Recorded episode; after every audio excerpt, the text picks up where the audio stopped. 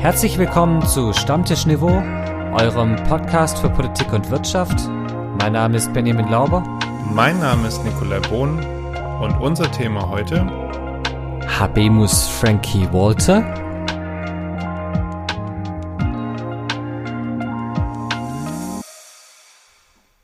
Grüß Gott, Bohn.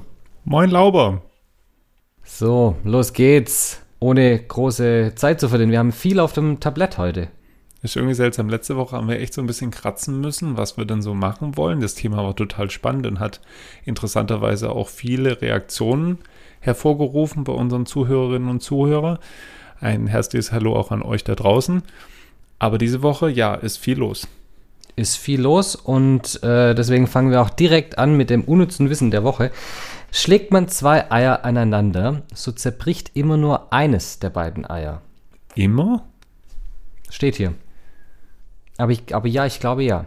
Wahrscheinlich, weil die Schale von Eiern immer so unregelmäßig, also so regelmäßig unregelmäßig ist, dass ein Ei immer stärker ist als das andere.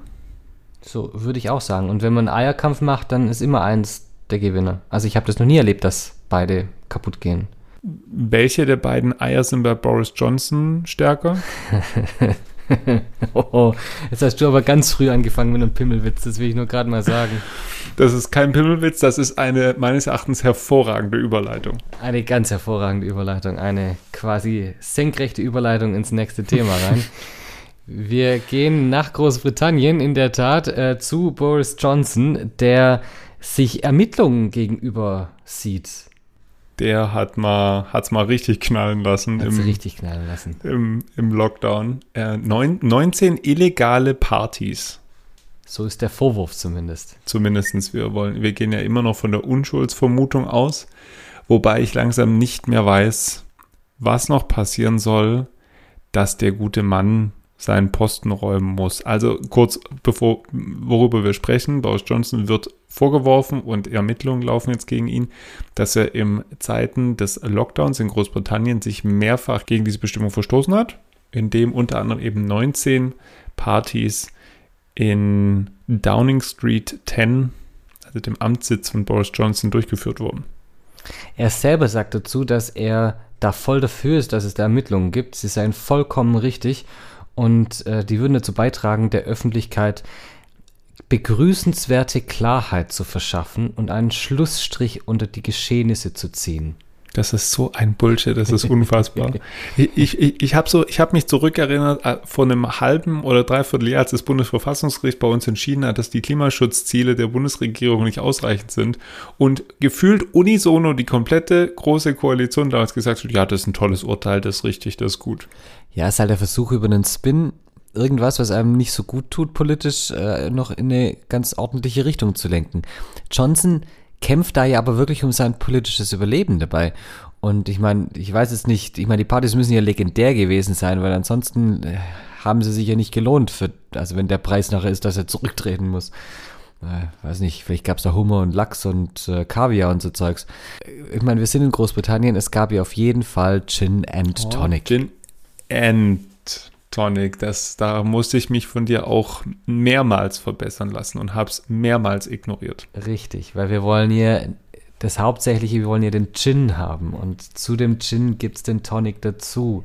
Und nicht, es ist ja eigentlich, es ist ja kein Cocktail. Ist es Cocktail. Mhm. so wieder bei, so bei den Pimmelwitz. mhm. Weiter. Ja, okay, bevor du schimpfst.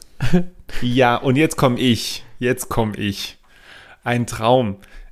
Ich habe. Nein, ich muss anders anfangen. Mir ist ein Redensartenbuch zugespielt worden und wir haben auch Zuschriften und Zusendungen bekommen. Ein, ein herzliches Dankeschön an euch alle, die uns da mit mehr Input versorgt haben ich komme erstmal mit, mit der Redewendung und dann warum, warum des Ganzen. Benny, sag mir mal bitte, woher die Redewendung kommt, schimpfen wie ein Rohrspatz. Vor dem inneren Auge habe ich das, äh, oder, vor dem inneren Ohr habe ich Spatzen, die sich so gegenseitig verfolgen und dann ganz arg viel zwitschern dabei. Und das hört sich ein bisschen an wie, wie Schimpfen. Und wenn die vielleicht auf einem auf einem Regenrohr sitzen, dann verstärkt vielleicht das Regenrohr das Schimpfen und dann schimpft man wie ein Rohrspatz. Oder ist Rohrspatz sogar eine Art, eine Unterart der Spatzen? Ja, jetzt, ich, jetzt hast du es geschafft. Okay, Ah, ich wollte gerade okay. sagen, wenn du jetzt noch Weil- mit einem mit einem Re mit Regenrohr ankommst, also dann bist Viel- du echt raus. Vier, viermal mit der Kirche ums Dorf, aber da bin ich. Mm, Genau, viermal rechts ist äh, auch links. Der Drosselrohrsänger heißt im Volksmund Rohrspatz. So. Und ähm, Ornithologen bezeichnen den Gesang dieses, Vo Vögel, dieses Vogels, er gehört nämlich zur Familie. Dieses Vögelns. Ach, nein, Mann. Also, der Orni die Ornithologen sprechen vom Gesang dieses Vogels und er gehört auch zur Familie der Sängervögel. Ähm, Zitat, sanft flötende Töne sind unserem Sänger allerdings fremd. Das ganze Lied ist nichts anderes als ein Geknarr oder ein Quieken. Und dementsprechend äh, kommt es daher, älter ist zum Beispiel die Redensart Schimpfen wie ein Rohrsperling. Hm, ja, ein Sperling, ein Spatz, ja, das ist klar. Ich möchte nur sagen, wir haben jetzt dieses Format Redewendung der Woche das zweite Mal gehabt und ich habe das zweite Mal die Redewendung richtig erklärt, ohne dass ich wusste, Einen Scheiß hast du gemacht. Letzte Natürlich. Woche bist du, hast du mit Mittelalter angefangen und ab dem Zeitpunkt bist du nur noch gefühlt, hast dich Mit- immer mehr in die Scheiße reingeritten. Mittelalter war richtig. Ja, super. Und es, war ist, exakt das, was nachher rauskam, habe ich gesagt davor. Das können alle nochmal nachhören und gucken, wer recht hatte. Aber ich habe recht. Nämlich wie immer und so. Und jetzt hören wir dann an der Stelle auf, sonst werde ich sauer. oh ja. Ja, nämlich. Also auf jeden Fall, ähm, apropos schimpfen wie ein Rohrspatz, äh, Joe Biden hat auch geschumpfen wie ein Rohrspatz. Nick, was ist da passiert? Joe Biden hat am Ende einer Konferenz, die gibt es ja regelmäßig im Weißen Haus, ähm, kam eine Frage eines Fox News Journalisten, die, wie jetzt vermutlich die meisten, die diesen Podcast hören, wissen, jetzt eher Trump zugeordnet werden könnten und dementsprechend jetzt eher Auf den Republikanern im genau, ein Allgemeinen. Republikaner und kritisch gegenüber Biden und seiner Präsidentschaft sind. Und er hat gefragt, inwiefern ähm, die hohe Inflation zu einem positiven Ergebnis im November bei den Zwischenwahlen äh, laufen könnte. Und äh, Biden war ziemlich pisst darauf und hat sarkastisch geantwortet.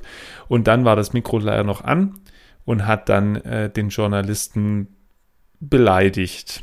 Im deutschen Sinne härter übersetzt, als es eigentlich war. Im Englischen, Benny, war es jetzt was eigentlich? Was ist denn die deutsche Übersetzung gewesen? Ich, Die Deu ach, ein Dummkopf oder Hm. also, also nicht das Wort mit H und was mit Sohn aufhört. Ich möchte Ja. dieses Wort nicht in den Mund nehmen. Gut, dann nehme ich es in den Mund auf Englisch. Äh, er sagte wohl, Zitat, What a stupid son of a bitch. Ich habe mir dann überlegt, Nick, wenn, wenn dieses Wort anscheinend so große Aufregung hervorgerufen hat, dann muss er doch eigentlich vielleicht einfach andere Beleidigungen nehmen. Ich habe jetzt mir ein paar rausgesucht und ich möchte gern von, ich habe 20 Beleidigungen. Die Und Top, das, äh, to, Top die- 20. die Top 20 und ähm, wir werden jetzt natürlich nicht alle durchgehen, aber ein paar sind echt, aber sind echt nicht schlecht. Ich möchte gerne, dass du mir eine Zahl zwischen 1 und 20 nennst und ich sag dir, welche, äh, welche Beleidigung das wäre, die vielleicht Biden das nächste Mal verwenden kann. Oder vielleicht auch Scholz. Sieben. Bratzenprinzessin. Das, äh, kurz bei Bratzenprinzessin, das, das könnte ich mehrfach verwenden, wenn ich manchmal denke, lass einfach deine Maske auf. Es sieht besser aus. Ich weiß nicht, habe ich das auf diesem, habe ich meine Theorie da dazu auf diese, in diesem Podcast schon mal von mir gegeben? Nein, du wirst sie aber gleich zum Besten geben. Ich werde sie zum Besten geben. Ich glaube, dass man anhand der, des, des Umgangs mit Masken einen positiv denkenden Mensch und einen negativ denkenden Mensch unterscheiden kann. Also einen Optimisten und einen Pessimisten. Denn wenn jemand die Maske abnimmt und man ist enttäuscht, dann ist das ein Optimist, dann war man selber ein Optimist, weil man sich das Gesicht automatisch schöner vervollständigt hat. Wenn man aber überrascht ist, positiv überrascht ist, so nach der Art, oh, sieht ja gar nicht so schlecht aus, dann ist man ein Pessimist, weil man hat sich das, das Gesicht ja schlechter vervollständigt. Zu welcher Gruppe würdest du dich jetzt zählen? Zu den Optimisten. Immer zu den Optimisten. Ich bin manchmal sehr enttäuscht, wenn die Masken darunter Okay, gut, dann sind wir mal wieder zu zweit, was das angeht, ja. Ja, meistens sind wir hier zu zweit, wenn wir hier sitzen. Gell, Nick? Nun denn. Es gibt auf jeden Fall eine ganze Reihe von Beleidigungen, die Joe Biden hätte verwenden können. Hodenkobold wäre auch noch mal so eine hier von der Liste. Äh, er hat sich aber für Son of a Bitch entschieden. Ja, ob die Frau Baerbock auch Beleidigungen kann? Gute Frage, aber ich hoffe doch drauf, dass diese Woche keine Beleidigungen fielen. Wir beide sind schon ein bisschen enttäuscht, dass wir die Ukraine-Folge noch vor Weihnachten gemacht haben, weil es gäbe mehr als genug momentan wieder drüber zu reden. Für alle, die äh, es verpasst haben, äh, nutzt gerne unsere Folge aus dem alten Jahr noch vor Weihnachten im Dezember, wo wir ausführlich uns zum Ukraine-Konflikt geäußert haben und uns damit befasst haben. Nämlich das Normandie-Format wurde wieder aufgenommen. Benny, was ist das Normandie-Format? Das Normandie-Format ist ein Gesprächsformat zwischen Russland, der Ukraine, Deutschland und Frankreich.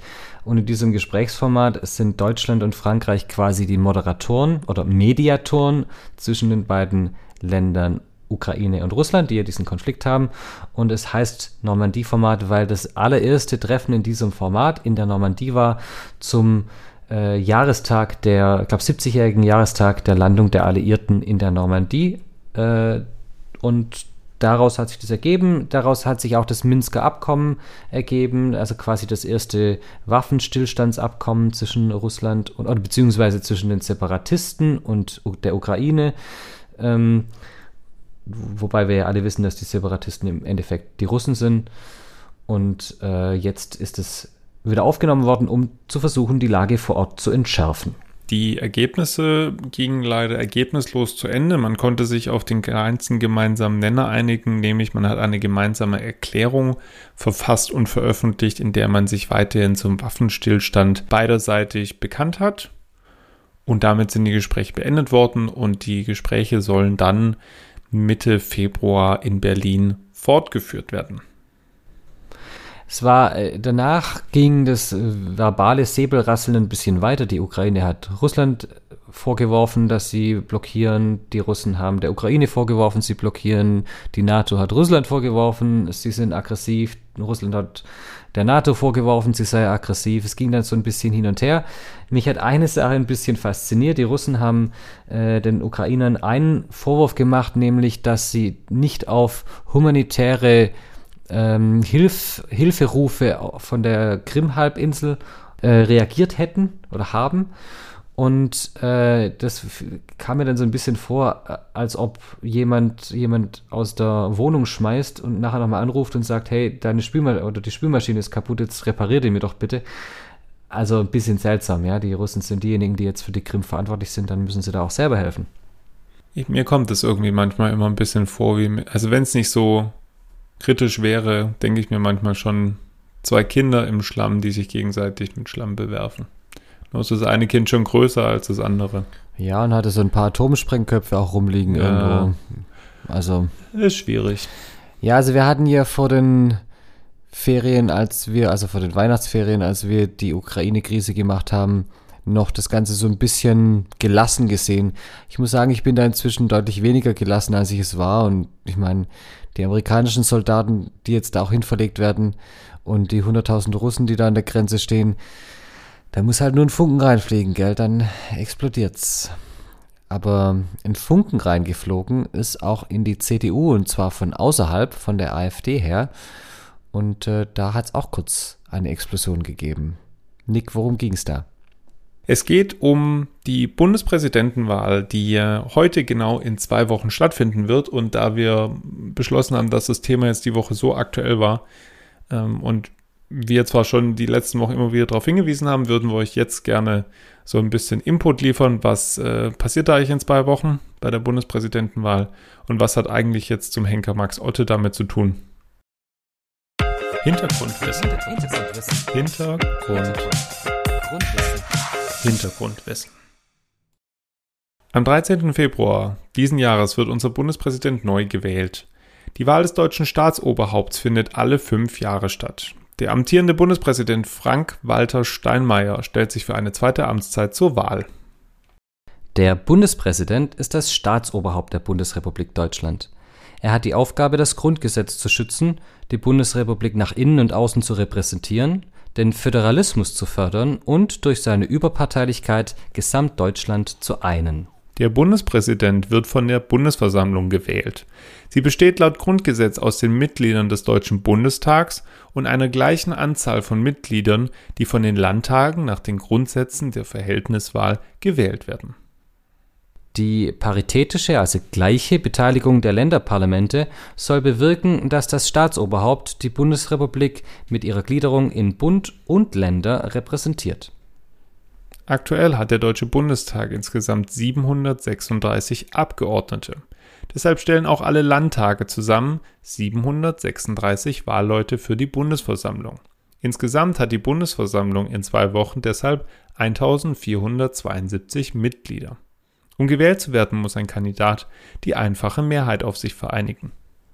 Theoretisch können alle Deutschen, die das 40. Lebensjahr vollendet haben, in das Amt gewählt werden. Ein Bundespräsident darf allerdings maximal zwei Amtszeiten im Amt sein. Vorschläge für Kandidatinnen und Kandidaten können von jedem Mitglied der Bundesversammlung unterbreitet werden. In der Praxis einigen sich die Fraktionen in der Bundesversammlung schon im Voraus auf ihre Wahl. SPD, CDU, CSU, die Grünen und die FDP haben sich darauf verständigt, den aktuellen Bundespräsidenten Frank-Walter Steinmeier erneut für die Wahl aufzustellen. Die Linke hat den Mainzer Sozialmediziner Gerhard Trabert als Kandidaten aufgestellt. Die AfD sorgt dagegen mit der Aufstellung ihres Kandidaten für Furore. Der Vorsitzende der erzkonservativen Werteunion in der CDU, Max Otte, wurde von der AfD für die Wahl vorgeschlagen. Diese Nominierung nahm er diese Woche an. Er sehe die Kandidatur als Möglichkeit, Gräben zwischen AfD und CDU zuzuschütten. Es sei keine Zusammenarbeit der Parteien, sondern eine individuelle Entscheidung, ob er diesen Vorschlag annehme oder nicht. Die CDU sieht darin einen, Zitat, dringenden und schwerwiegenden Fall schwerparteischädigenden Verhaltens, der ein sofortiges Eingreifen erforderlich macht. Zitat Ende. Deshalb wurden Otte mit sofortiger Wirkung seine Mitgliedsrechte in der Partei entzogen. Es wurde ein Verfahren eröffnet, um ihn aus der Partei auszuschließen. Auch wenn es als sicher gilt, dass Frank-Walter Steinmeier erneut gewählt wird, rund um die Bundespräsidentenwahl zeigt sich erneut, wie viel Bewegung in der aktuellen Bundespolitik steckt. Meinung. Meinung. Diese Nominierung von Max Ottebenny diese Woche hat ja ziemlich Wellen geschlagen, sowohl in der Politik allgemein und vor allem in der CDU. War das jetzt für dich von der AfD ein taktischer Zug, um mal wieder so ein Streichholz zu nehmen, uns reinzuwerfen? Oder war das jetzt wirklich eine, eine persönlich richtige Wahl für die AfD in dem Moment? Nein, das war definitiv eine, eine taktische Überlegung von der AfD. Ich meine, die AfD, wenn sie wirklich einen Kandidaten oder eine Kandidatin hätten aufstellen wollen für den Bundespräsidenten, dann hätten sie jemand aus dem eigenen Spektrum aufgestellt oder aus der eigenen Fraktion oder von mir aus Gauland dann als Ehrenvorsitzenden oder sowas, aber nicht jemand aus der CDU. Also das, wenn man das macht, jemand aus Mitglied einer anderen Partei zur Wahl vorzuschlagen, ohne dass die Partei diese Person vorschlägt, dann ist das ein taktischer Zug, ein Schachzug und der hat funktioniert. Die Reaktionen der CDU sind ja ziemlich eindeutig. Äh, Tino Kruppalla und auch Alice Weidel von der AfD sehen das ziemlich entspannt und sagen, naja, das ist ja in dem Moment einfach nur auch ein Vorschlag unsererseits und das kann dann auch überparteilich sein. Ähm, die CDU sieht das deutlich anders. Der noch amtierende Generalsekretär Paul Ziemiak meinte ganz klar, dass äh, damit eine rote Linie überschritten wurde. Und es ist natürlich auch ein gefundenes Fressen beziehungsweise eine gefundene Möglichkeit für den neuen CDU-Vorsitzenden Friedrich Merz, der jetzt ja dann offiziell gewählt wurde und bestätigt wurde, da klare Kante zu zeigen. Es ist nur, ich glaube, dieser Vorschlag selber war noch gar nicht das große Thema, sondern dass Otte das annimmt. Also, dass er bereit ist, als Kandidat der AfD für das Amt der, des Bundespräsidenten zu kandidieren. Das ist ja eigentlich der große Dammbruch an der Stelle. Die Werteunion ist ja jetzt keine offizielle Un Unterorganisation der CDU. Das ist bei anderen äh, Untergruppierungen anders, ja. Aber trotzdem sind da mehrere CDU oder viele CDU-Mitglieder drin, ähm, die das schon auch zum Teil gefeiert haben. Ja, ich erinnere da nur an diese Wahl vom, äh, von FDP-Abgeordneten Kemmerich in Thüringen zur, äh, zum Ministerpräsidenten, um da eben Bodo Ramelow als Ministerpräsident der Linken zu verhindern und unter eben Zuhilfenahme der AfD. Und das ist dann schon auch so eine Grenze, wo Merz sagen muss, okay, bis hierhin und nicht weiter. Es wird sich zeigen, inwiefern Merz vielleicht inhaltlich auch die Werteunion ein Stück weit überflüssig werden lässt. Ja, also es sind ja, du hast es ja mehrfach hier schon vertreten, die Meinung im Podcast, dass Merz die CDU wieder ein bisschen konservativer und ähm, härter aufstellen wird, sage ich jetzt mal in manchen Bereichen. Aber die Werteunion vertritt ja Thesen, die da schon drüber hinausgehen. Also was das Thema Migration angeht, das sind sie wirklich im Endeffekt AfD von der Positionierung her. Ähm, und in der Klimapolitik vertritt die Werteunion Thesen, die Richtung Klimawandelleugnerschaft gehen. Und das ist vielleicht ein, ein Stück zu weit auch für Merz ich glaube auch zu weit für der, den Großteil der Stammwählerschaft. Wenn ich jetzt auch mit einer stärkeren Polar Polarisierung meine, meine ich natürlich nicht irgendwie, dass jetzt da das Ganze extremer wird, sondern ich meine damit ja vor allem eine Polarisierung und vor allem eine Abgrenzung innerhalb der, der klassischen Mitte des politischen Spektrums. Dieses, dieses, dieser Satz von, von Franz Josef Strauß damals so, ähm, rechts von der CSU darf es keine Partei geben, die Zeiten sind meines Erachtens schon lang vorbei. Ja, gut, die sind natürlich auch einfach faktisch vorbei, weil die AfD rechts von der CSU steht. Ja, richtig. Äh, von daher ähm, hat sich das überholt. Es ist ja, es ist ja so, dass der Otte überhaupt keine Chance hat, Bundespräsident zu werden. Ja, es ist ja wirklich ein rein symbolischer Schritt. Und gerade das macht diese Annahme von der Kandidatur ja so unglaubwürdig in gewisser Weise. Also, wenn er sagt, er hat es vor dem, im Respekt vor dem Amt angenommen oder sowas, hat er, glaube ich, gesagt, da muss ich lachen. Also das hat er nicht deswegen angenommen, sondern das hat er angenommen. Einmal, also wahrscheinlich ist er einfach bauchgepinselt gewesen, dass jemand ihn da vorschlägt.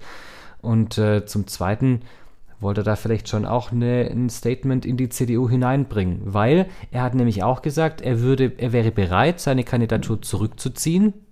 Man bemerke die Formulierung, er geht da in eine Art Verhandlung rein, ja. Mhm. Ähm, er wäre bereit, die äh, Kandidatur zurückzuziehen, wenn die CDU einen eigenen Kandidaten oder eine eigene Kandidatin aufstellt. Also nicht Frank-Walter Steinmeier unterstützt. Man könnte das Erpressung nennen. So, das ist jetzt was, da wird sich Merz meiner Meinung nach nicht drauf einlassen. Mm. Kann er Dafür sich gar nicht. Er, da, kann er gar nicht. Dafür ist er auch zu sehr Machtpolitiker, so wie ich in die letzten Jahre erlebt habe. Und das definitiv nicht. Er hat ja auch nichts davon. Nein, wenn, was denn auch? Überhaupt nichts. Wenn er jetzt, wenn die CDU jemand aufstellt dagegen, dann stellt sie jemand dagegen auf. Aber auch da, äh, ich meine, das Einzige wäre, wenn die CDU jetzt eine ähm, weibliche Migrantin aufstellen würde, zum Beispiel.